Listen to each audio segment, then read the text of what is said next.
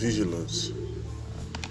Bem-aventurado aqueles servos a quem o Senhor, quando vier, os encontrar vigilantes.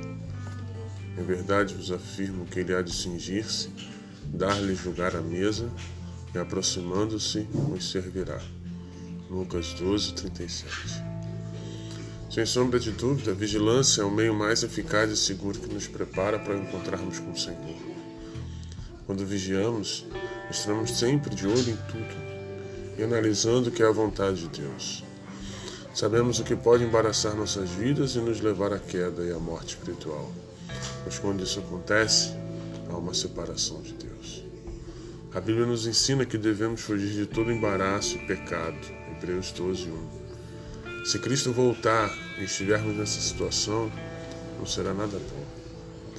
Portanto, estáis vós também apercebidos, porque virá o Filho do Homem a hora que não imaginais. Lucas 12, 40. Vamos orar?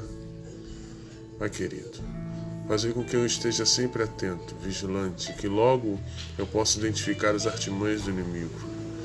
Sei que será uma grande tragédia se Jesus voltar e eu estiver caído. Por isso, ajude-me a fugir da aparência do mal me ajude a ficar longe do pecado e a não desviar meus passos do seu caminho. Eu oro em nome de Jesus.